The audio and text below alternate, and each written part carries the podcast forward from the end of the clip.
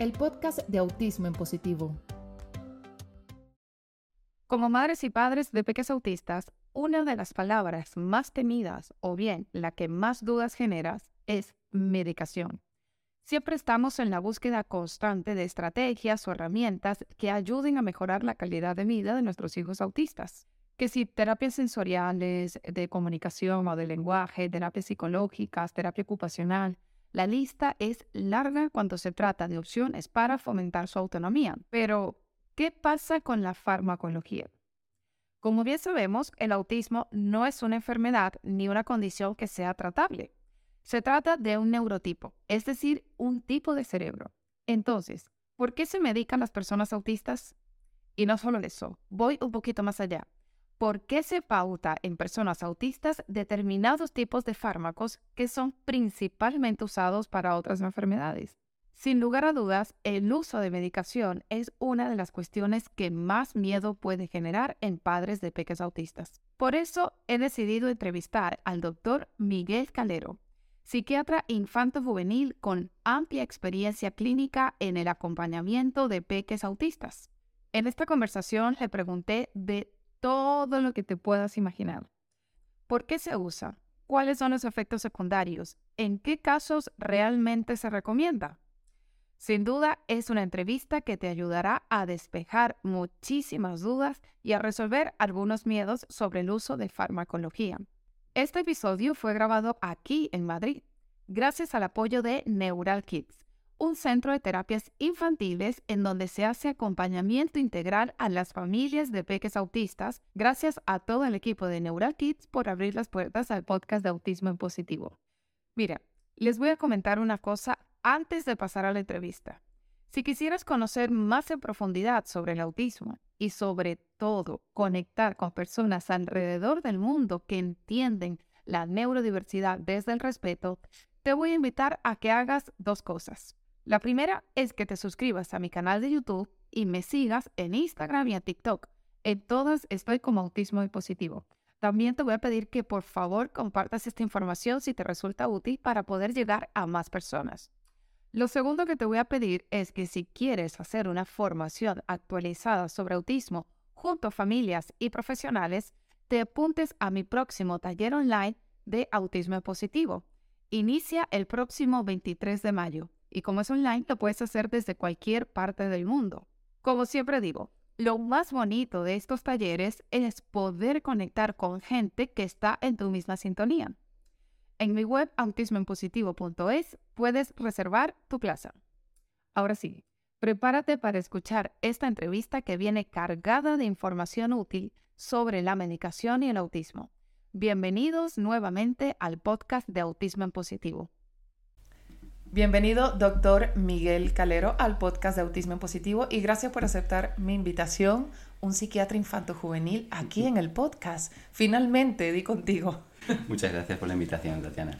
Siempre las personas se preguntarán por qué estoy tan emocionada, pero es que es difícil encontrar profesionales que estén actualizados que, y que realmente, como hablábamos antes, traten eh, a los niños desde el cariño y no desde yo soy el médico aquí y tú que tienes algo, yo debo solucionarte y te quedas aquí abajo. Totalmente. Totalmente.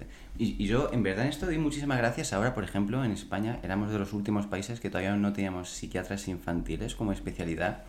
Y gracias a, una gran pelea que ha habido con el ministerio y tal, y mucha gente defendiéndolo, vamos a tener por fin psiquiatría infantil separada de psiquiatría de adultos, porque, bueno, como esto es lo típico que se dice en pediatría, los niños no son adultos pequeños, es otro mundo, ¿no? Exacto. Qué bueno, eso no me la sabía, esa, esa historia de que no, hasta es algo reciente, entiendo. claro, por, ya lo van a ver, el doctor Miguel Calero, pues súper joven y por eso yo creo que también te estás animando y por cierto te agradezco en nombre de las familias que te animes a compartir en redes sociales tus contenidos, tu conocimiento, porque al final hace falta mucho em, divulgación, hace falta mucha divulgación y sobre todo divulgación con rigor. Así que muchísimas gracias. Hoy vamos a tratar un tema que eh, es un poco complejo y difícil, pero yo sé que no le tienes miedo. No le tengo miedo. Hoy vamos a hablar de la medicación en autismo. porque no te imaginas la cantidad de mensajes, preguntas, dudas que recibo a través de las redes sociales sobre esto, sobre este tema en concreto. Así que, primera pregunta para ti. ¿Por qué se suele medicar o cuáles son esas principales razones para medicar a un niño o una niña autista? Em, la principal, yo creo que también por barrera de acceso más sencilla, suele ser la melatonina, ¿no? Mm. Eh, pues ya podemos discutir, como no tampoco tiene receta, por lo menos en España, ¿no? Que puede ser incluso comprada en herbolario y el trastorno del sueño en el autismo es tan omnipresente. Yo creo que suele ser como la primera, el primer contacto de la familia con algo mm, que sea tipo medicación. Aunque no sea un fármaco como tal. Aunque no sea un fármaco como tal, pero bueno, como va en pastilla, bueno, o en, o en chuche, o en gominola, o ya es, le di algo porque le pasa algo y al darle mejora y está, ¿no? Ese para mí suele ser el primer contacto de la familia para, a nivel de medicamento. Y luego, en verdad, luego ya en consulta, ya como psiquiatría, salud mental, eh, consulta clínica, en muchos casos suele ser el antipsicótico, ¿no? El risperidona o aripiprazol. ¿Esto por qué? ¿Por qué sucede y por qué medican con un antipsicótico eh, a una persona? Porque partamos del punto de que el autismo, independientemente de lo que pone el, el, CIE-11, el, el DSM-5, que se considera un trastorno, ¿vale? Ya cada vez, gracias a proyectos de Conectoma Humano, por ejemplo, ya sabemos que el autismo parte es de una biología cerebral diferente, ¿vale? Que se conecta, que se comunica de manera diferente. Es algo también que va a lo físico, ¿no? Por eso tenemos aquí el cerebral, la neuroanatomía cerebral autista es distinta a la neurotípica. ¿Por qué usan un antipsicótico cuando vemos que el autismo en realidad lo que es es un cerebro distinto? Pues lo usamos primero de todo porque funciona bien. O sea, en muchos estudios es son los mejores fármacos o los más efectivos o los que dan más soluciones dando menos problemas y sobre todo a, problemas graves. Claro, eh, yo creo que por ejemplo el sistema que tenemos aquí tiene muy buena atención, tenemos una detección muy temprana, tenemos una estimulación eh, desde muy jóvenes, un seguimiento muy cercano, con muchas cosas que mejorar. Entonces, cuando ese sistema falla, ya lo que sale de ahí, ¿no? ya son conductas pues muchas veces más graves, más complicadas. Ya el colegio está adaptado, la familia está adaptada, tiene atención, el psicopedagogo y aún así fracasa. Entonces ya lo que sale de ahí son, conductas muy graves. Hablamos de agresividad, hablamos de autolesiones, hablamos de, de que aunque se podría manejar, la familia ya también empieza a claudicar. Mm. Empieza a decir, yo es que no puedo más, o yo es que ya hay días que no aguanto. Entonces, aunque quizás no fuera lo, que, lo más correcto, pero en el entorno, con todas las opciones, llega un punto que tú tienes que cuidar al niño y tienes que cuidar también su entorno. Claro.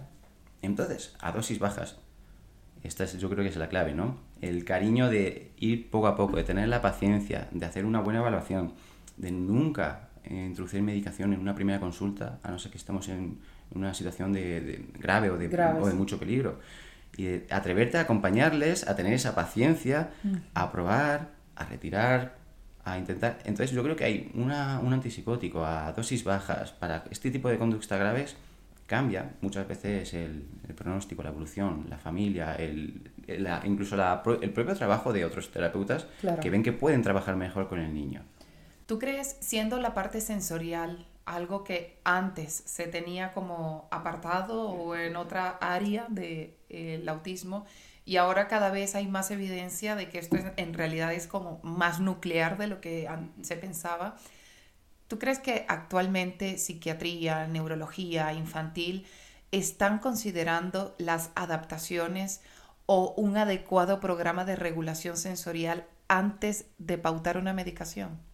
Se está empezando.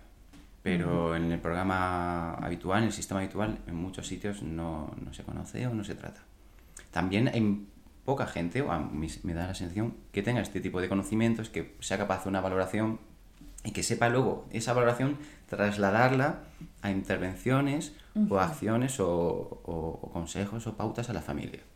Claro, porque esto en la práctica podemos ver un niño que em, está teniendo un. Un- mordiéndose, esto lo he visto muy a menudo, mordiéndose la, la manito, el brazo, incluso llegan hasta morderse la ropa.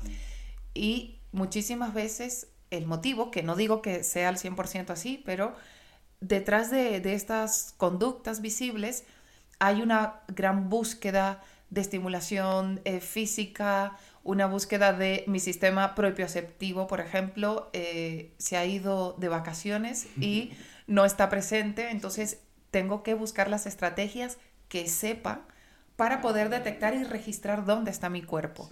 Y entre ellos, pues, sumado a la frustración que te puede generar no estar procesando la información sensorial de una manera óptima, ¿no? Teniendo una hiperrespuesta o una hiporrespuesta. ¿Tú crees que vamos en camino a eso, a valorar la parte sensorial antes de la farmacología?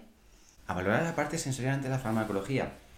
Pues que esto necesita, o sea, hablo de sobre todo el sistema, del sistema público, ¿no? Que es donde yo más experiencia tengo. Necesitamos todavía eh, quizás un conjunto de profesionales, algún tipo de asociación, algún tipo de presencia, algún tipo de, de persona que pueda tener ese tipo de responsabilidad y ofrecer un tipo, algún tipo de respuesta. Nos falta un circuito. Falta otra línea, ¿no? Al final trabajamos, nos coordinamos con los pediatras, coordinamos con digestivo, coordinamos con los coles, pues otro circuito que haya tenido éxito, o sea, que se ponga, se monte aquí en Madrid, por ejemplo, eh, hay terape- hay terapeutas ocupacionales que en ambientes mm, donde tienen más capacidad, hospital de día, es una atención mucho más cercana, pues sí empiezan a, a- a aplicar este tipo de cosas, sí empiezan a hablarlo con el psicólogo, al final a la psiquiatra les llega este tipo de información. Entonces, al final, a lo mejor la respuesta es el mordedor, a, a insistir a la familia en que explore con el chico Claro. si lo que necesita en ese momento es ese tipo de estímulo, Un ejercicio de fuerza, por ejemplo. Totalmente. Antes de pasar a la pauta de medicación. Claro, porque al final el desorden de procesamiento sensorial es una condición también del sistema nervioso. Tú, a ti también que te gusta mucho el tema del cerebro, el tálamo cerebral de las personas autistas es diferente, puede ser incluso ser permeable, ¿vale? Con respecto a, los, a la cantidad de estímulos que pasan por allí y genera este tipo de respuestas. Entonces, si no estoy eh, actuando o acompañando a la base de esa conducta, eh, que puede ser una búsqueda propioceptiva, vestibular, por ejemplo, que se ve mucho, ¿no? Niños que pueden tener algún tipo de conducta más peligrosa como columpiarse en ventanas, ¿vale? Esto lo, lo- también lo, lo he llegado a ver, pero es un tema vestibular.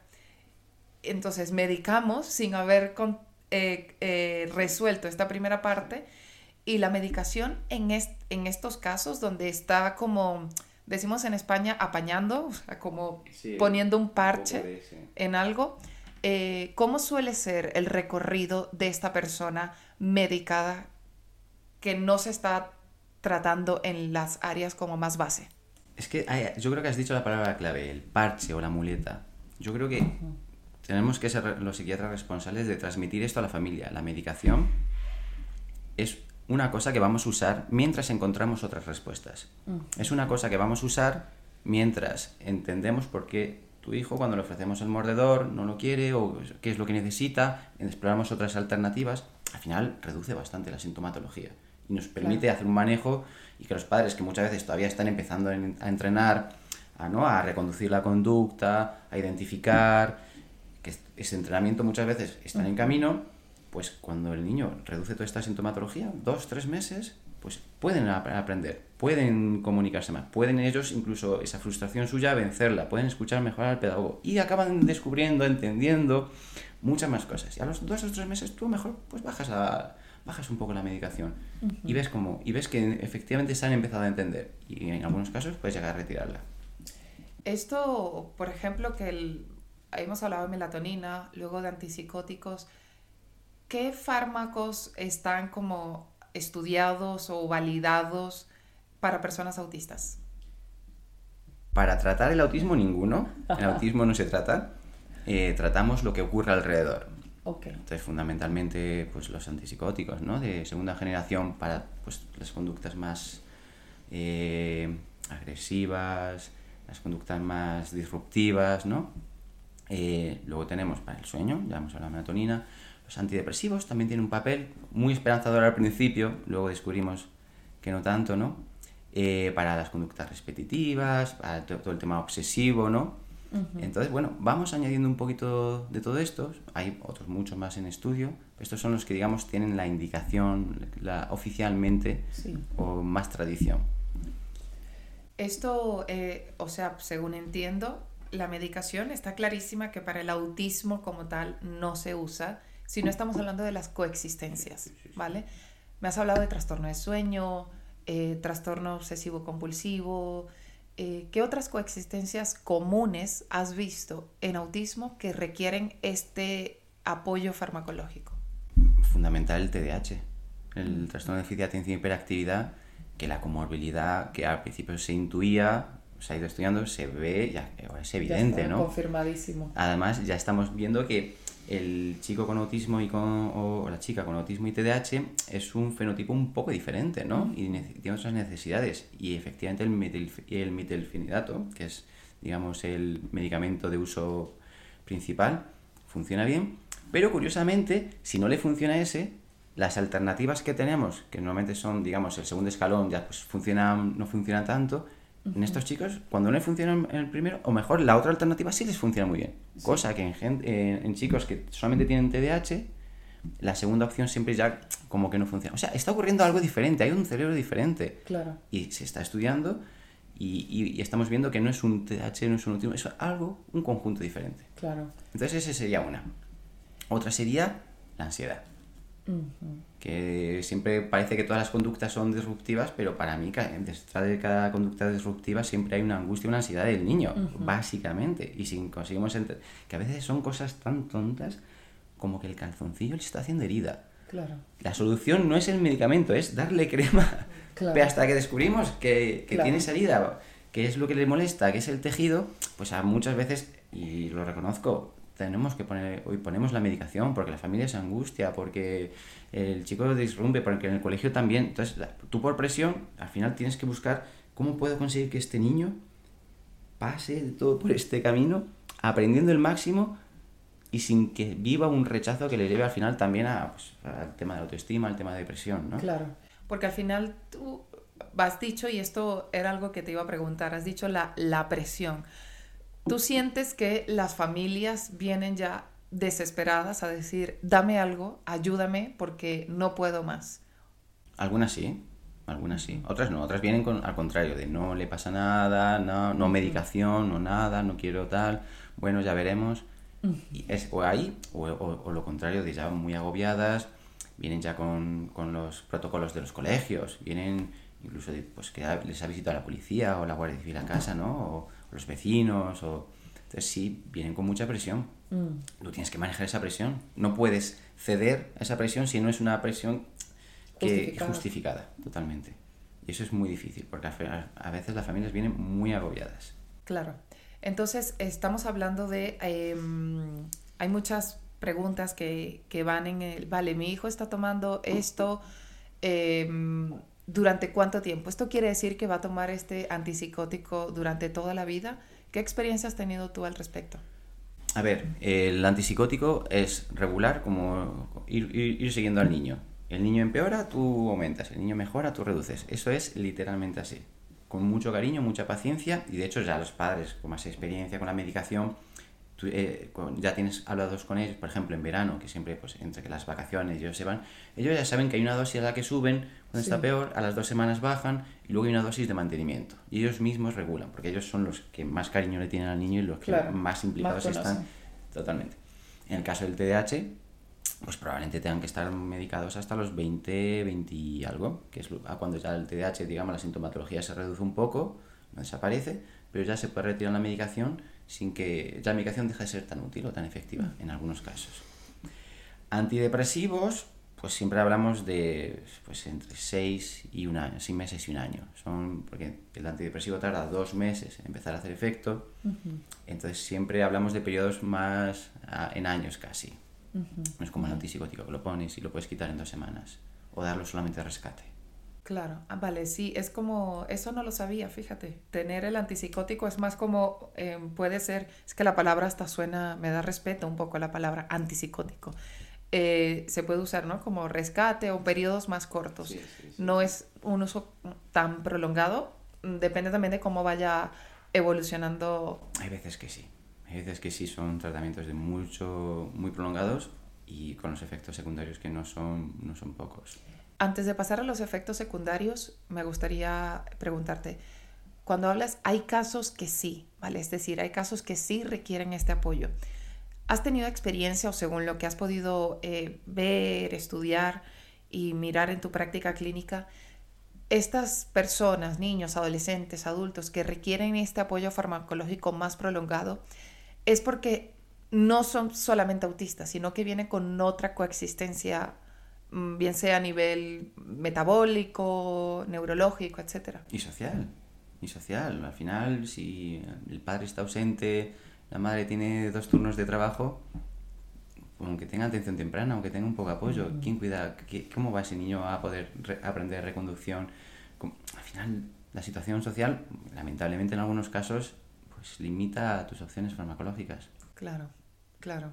Sí, es muy interesante que nos comentes esto porque al final es hacer también entender a las familias y profesionales que nos puedan escuchar que la medicación no viene sola, que tiene que es un punto más en este compendio colaborativo hacia la evolución.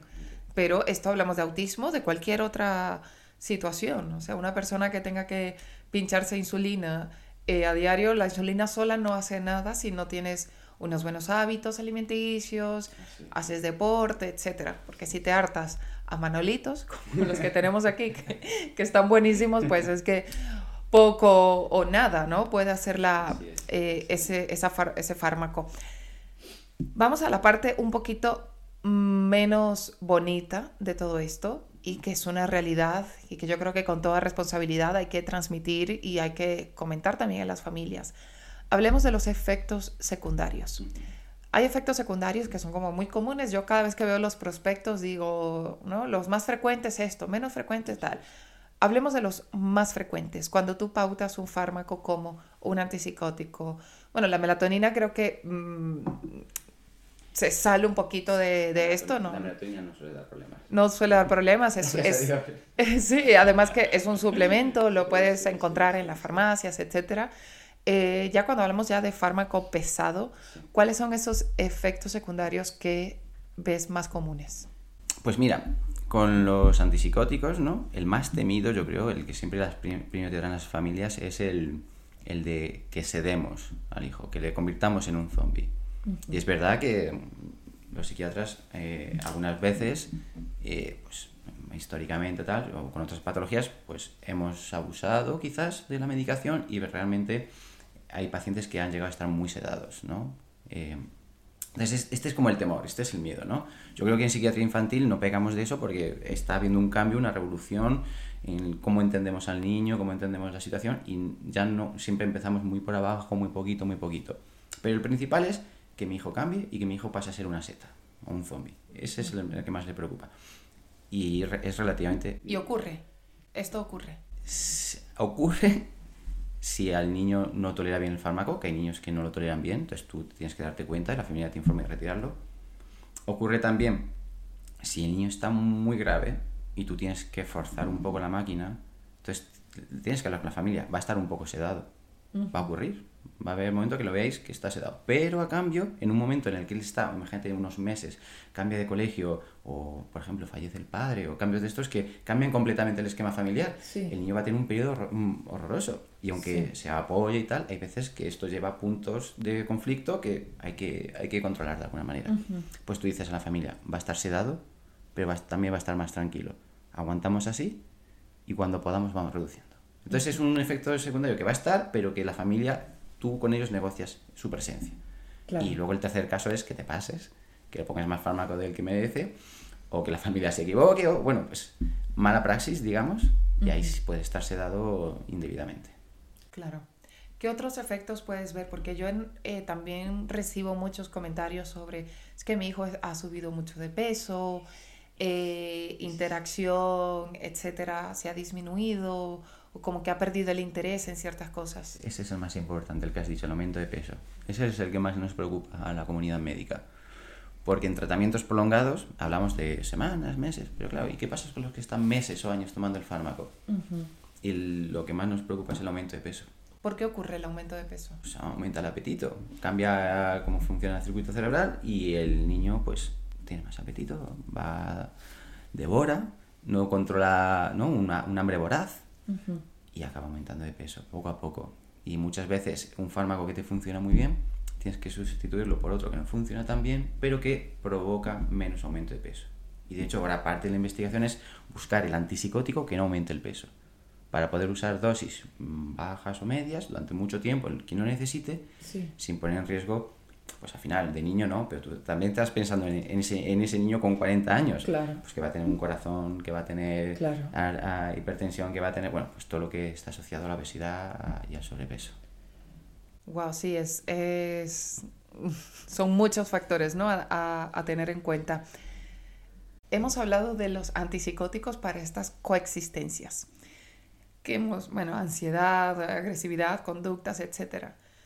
Pero, ¿qué hay de cuando pautan este fármaco para dormir? Porque esto también lo he visto de manera muy frecuente. No hay una, un patrón de, de conductas peligrosas, ni muchísimo menos, sino que el trastorno de sueño es evidente y requieren o recurren a este, a este fármaco. A ver, no es algo con lo que yo esté muy de acuerdo, pero tendría que ver el caso, ¿no? A ver, la indicación no es obviamente para manejar el sueño, pero eh, al final yo creo que es bastante sencillo, es una cosa de riesgo. Si el niño se levanta, porque hay niños que se levantan de manera precisa a las 3.30 de la noche y se dan sus cuatro largos, como digo yo, por el pasillo y se van a dormir. Ok, perfecto.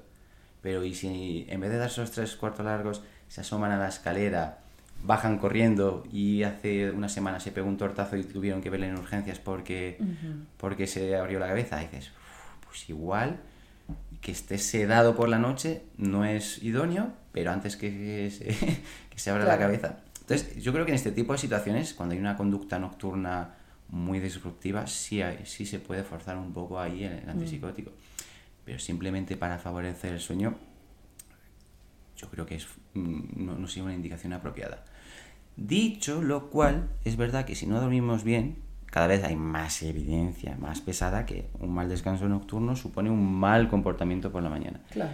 Entonces, aquí yo he de romper una lanza a favor de los psiquiatras de, en algunos casos, sobre todo con autismo, que todavía nos falta mucho conocimiento científico, hacerle el ensayo, hablar con la familia y decir, vamos a hacer una prueba, vamos a probar este fármaco, que no es para esto, pero yo creo que en tu hijo por esto, por esto y por esto puede favorecer que descanse bien, con lo cual por la mañana esté mejor en el cole. Probamos, venga, ok. Se prueba una semana, dos, y efectivamente, en ese niño, dormir por la noche con un fármaco que no es esa su indicación principal, le permite a la mañana siguiente estar en el colegio. Le ha cambiado la vida. Pues entonces. Hemos hablado de antipsicóticos. ¿Qué piensas de esta medicación que se pauta cuando hay una coexistencia como la epilepsia? ¿Puede tener los mismos efectos secundarios que un antipsicótico? ¿El, el, antiepiléptico? Sí. No. No, no. Cuéntanos un poquito de esto. Los antipilépticos, a ver, los antiepilépticos eh, cada vez tienen menos soporte para manejo de, autismo. Es verdad que se han probado un poco, porque en otras enfermedades mentales sí se, sí se usan con más éxito. Y yo creo que ahora mismo son un tratamiento de segunda línea, fundamentalmente. Pero en el caso de que se paute porque hay una coexistencia de epilepsia. Eh, ¿Cómo has visto tú que la persona autista interactúa su cuerpo con este, con este medicamento? Más allá de evitar estos picos de, para evitar la epilepsia. A ver, cuando he visto pacientes con tratamiento antiepiléptico, mm, no por una epilepsia, sino por... Porque, la, porque la epilepsia en sí ya tienen también un fenotipo diferente de comportamiento, es un tipo de interacción que hay estudios muy, muy interesantes, ¿no? De, eh, son como pequeñas muescas, pequeñas marcas, a la hora de interactuar, como un poco ese distanciamiento, un poco ese aplanamiento afectivo, ¿no? Cosas que van, van saliendo, ¿no? No es, obviamente no es tan, tan distinto, tan marcado como alguien dentro del espectro, pero tienen su propia forma de, de relacionarse. Ahora, cuando hemos usado antiepilépticos en autismo, como para añadir o para probar una segunda línea, en, los casos que lo he visto son casos muy graves. Entonces, pues difícil valorar hasta qué punto era la sintomatología, o sea, lo que le estaba ocurriendo, o era el fármaco el que le estaba produciendo que se interactuase así. O sea, Claro. hay demasiado ruido como para que yo te pueda decir, esto le, le provocó que estuviera menos emocionado, le provocó que me costaría decirte. Claro, sí, porque al final es un, no es un cúmulo de, de, de muchísimas, de muchísimas cosas. Suele ser en polifarmacia, dos o tres fármacos ya acumulados cuando ponemos un, anti, un antiepiléptico. Claro. Aquí no te voy a pedir que hables desde la ciencia porque no sé si hay ciencia que soporte esto, pero yo tengo una teoría, ¿vale? Opinión, básicamente. ¿Tú crees que las personas autistas interactúan diferente con cualquier tipo de medicación por el hecho de que su cerebro interactúa diferente con cualquier cosa del entorno? Diferente a lo- al normotípico. Al normotipo. En mi experiencia sí. En mi experiencia sí. O sea, estamos hablando incluso de un ibuprofeno, por ejemplo. Ah, bueno, ya nos vamos al ibuprofeno, ahí... O cualquier un medicamento como más común. medicamento. A ver, pues es- a priori habrá, algo habrá, ¿no? A- y sobre todo con medicamentos que tengan, eh, que tengan un significado o que afecten al sistema nervioso, eh, pues tienen que tenerlo, en verdad sí. Claro, yo lo veo más evidente con los, con los que uso yo, que Claro. obviamente afectan mucho al sistema Claro. Y, y hay, por ejemplo, a mí me parece súper interesante las, las benzos, los ansiolíticos, el lorazepam, la pastilla de me monto en el avión, Sí. la de tengo la de tengo una crisis de pánico, me tomo y me quedo relajado dormido. Con los autistas a veces es, se produce el efecto paradójico, es decir, justo lo opuesto. Eh, a mí me, es una medicación que va muy bien para crisis de ansiedad, tal, te lo tomas y de verdad que funciona estupendamente. A largo plazo no hay que usarlo, pero bueno, para la crisis va estupendamente. Pues a ellos a veces le provoca todo lo contrario. Tienen esa sensación como de estar como encerrado, como limitado y con, su, y, y- y con la percepción sensorial, pues a veces lo viven como ese encierro y te prometo, se ponen, se angustian muchísimo y se ponen agresi- se puede llegar a poner agresivo. Claro. Un medicamento que al resto o en, en un porcentaje altísimo de patologías y tal, siempre funciona de una manera muy bien. Claro, yo esto por eso digo que aquí para todos los que nos están escuchando está ya siendo una conversación más informal entre dos personas que están muy interesadas en el autismo, ¿vale? Eh, es que ahora para redes sociales hay que aclarar todo. Esto no es ni ciencia ni muchísimo menos. Pero yo por lo que he aprendido del cerebro, la primera o la primera tarea que hace nuestro cerebro de manera permanente es comprobar, como cuando te, te subes a un coche y compruebas que no haya ninguna luz encendida, de que esté bien, que no te indique que lo frenos o lo que sea.